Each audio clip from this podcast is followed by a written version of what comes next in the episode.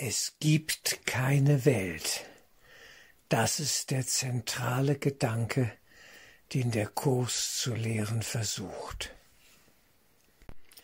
Die Illusionswelt, die sogenannte Welt, wie wir sie nennen, beruht auf einem Glauben. Wir glauben an diese Welt und unsere Fünf-Sinneswahrnehmung ist dafür installiert, diese Welt, diesen Glauben zu bestätigen. Mehr nicht. Die fünf Sinne können uns keine absolute Wahrheit vermitteln. Ich weiß, dass dieser Gedanke unangenehm ist für viele Menschen, auch für viele Kursschüler. Wir wollen, dass das hier funktioniert. Wir wollen eine Welt sehen. Wir haben Absichten, Erwartungen, Hoffnungen, Wünsche an die Welt und dass das Ganze hier für uns läuft. Das ist menschlich. Das ist normal. Und die geistige Welt, sprich Jesus, der Heilige Geist, ist offen dafür, ja, mit uns hier zu arbeiten und uns dort abzuholen, wo wir zu sein glauben, in der Welt, in unserer Welt, auch wenn es sie absolut gesehen nicht gibt. Der Gedanke, dass es sie nicht gibt, erzeugt Angst. Insofern geht es darum, sich langsam mit dem Gedenksystem des Heiligen Geistes vertraut zu machen, um die Ausmaße, die Dimensionen langsam, behutsam zu erfassen, um was es hier überhaupt geht. Hier geht es eigentlich um nichts. Die ganze Welt mit all ihrem Getue, ja, mit all ihrem Firlefanz und Glitter, ist eigentlich ja ein Nichts. Es ist leer, es ist kein Inhalt da, sprich keine Liebe, kein Geist. Die ganze Geschichte ist absolut geistlos. Und das erfahren und spüren immer mehr Menschen in dieser schwierigen Zeit. Wir sind in einer beschleunigten Zeit gefangen, ja, und leisten immer mehr und erreichen immer weniger, und es ist einfach am Ende des Tages sinnlos, weil die Liebe, das, was wir eigentlich suchen, fehlt. Es ist geistlos, sinnlos, denn Geist, das Göttliche, ist Sinn, Sinn und Zweck. Unser eigentliches wahres Wesen liegt darin, und wenn wir das nicht mehr treffen, wenn wir da nicht in Verbindung kommen, dann ist es einfach nur leer. Es gibt keine Welt im absoluten Sinne, Absolut meint ohne Anfang und ohne Ende. Das Wesen des Geistes. Der Geist ist ohne Anfang und ohne Ende. Gott ist ohne Anfang und ohne Ende. Wie kann das, was ewig ist, Unewigkeit sozusagen, ja, Begrenztheit, Raum und Zeit, Kommen und Gehen, wie kann das Ewige dieses alles hervorbringen? Es würde ja seinem eigenen Wesen widersprechen, ja, dies zu tun. Warum sollte die Wirklichkeit träumen wollen von Unwirklichkeit? Wozu? Kann sie das überhaupt? Nein, absolut gesehen eine Verrücktheit, eine Wahnidee, die Wahnidee der Trennung, die genau aus diesem Denken geboren wird, nämlich dem Glauben an eine Abspaltung von der Quelle. Es gibt keine Welt, es gibt nichts neben Gott oder in Gott, das nicht dem göttlichen Wesen entspricht. Die Göttlichkeit des reinen Seins kann nur sich selbst weitergeben und nichts anderes. Sie kann sich selber nicht verleugnen. Sie ist in sich absolut und ganz in einem Ausmaße, wie wir es uns überhaupt nicht vorstellen können. Die Liebe ist so vollkommen und so perfekt.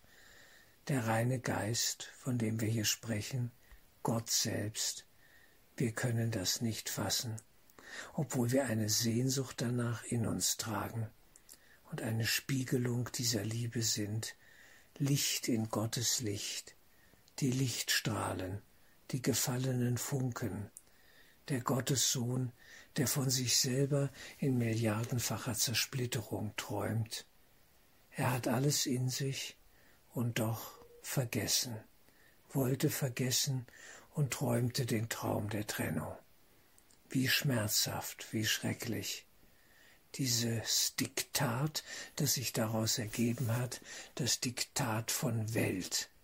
Wir sind hier in einer Welt des Wahnsinns gefangen, des Krieges, und wir können uns über die Erinnerung an den Geist über diese Welt erheben und sie unter uns lassen und sie am Ende völlig verlassen, transzendieren, übersteigen, in unserem Geiste heilsam auflösen. Denn wir brauchen sie nicht. Wir sind ganz anders, viel größer, viel schöner, als wir es uns hier in unseren Weltenträumen überhaupt nur annähernd, annähernd vorstellen können. Es gibt keine Welt, der zentrale Kursgedanke. Das ist Advaita Vedanta, die Lehre der Non-Dualität. Es gibt keine Gespaltenheit, und auch der Vater und der Sohn sind eins. Der Sohn ist im Vater und kann nur in ihm sein, und dort ist das Leben, wo Gott das Leben schuf, im Himmel, im Geist, welches Bild wir hier auch verwenden mögen.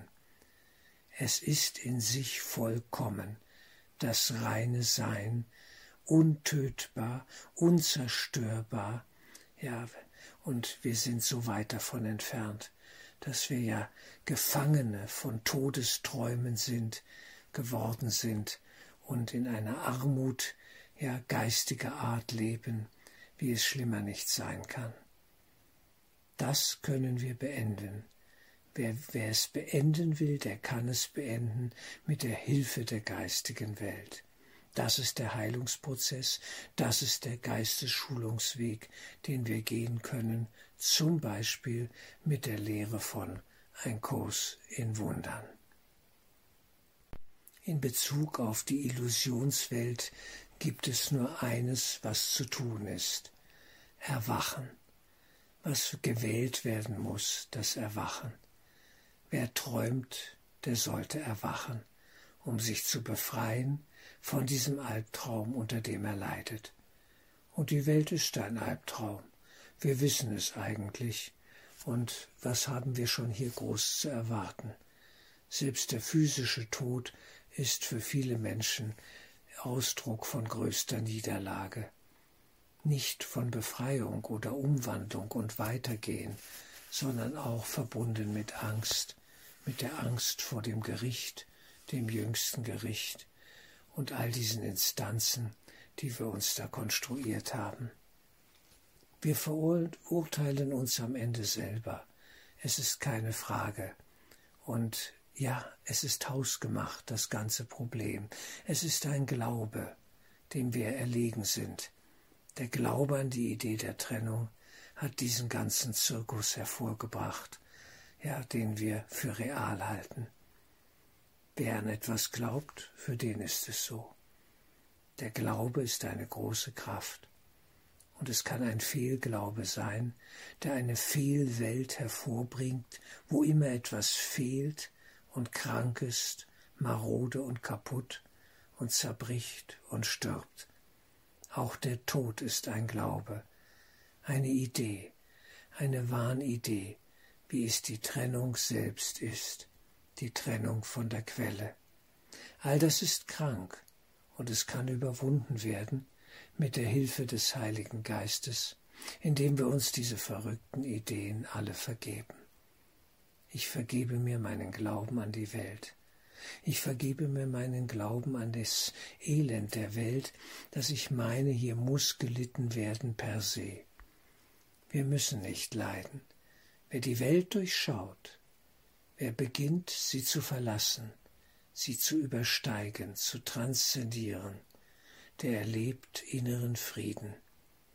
Der Prozess der Vergebung ist der Eckstein dieses Friedens, ein wichtiger Schritt, dass wir uns unsere Träume vergeben. und die Träume der anderen ihnen vergeben, wie auch immer das scheinbare Bild von Beziehungsgeflechten aussehen mag, hier innerhalb des Traums. Es geht am Ende des Tages nur um eins Vergebung, Vergebung, Vergebung. Wir verzichten auf die Anklage. Wir verzichten ja auf die Klagelieder, die wir ein Leben lang gesungen haben. Mögen wir stille sein in Gott und erkennen, dass in Wahrheit alles sehr gut ist und dass die Welt als solche nie gewesen ist.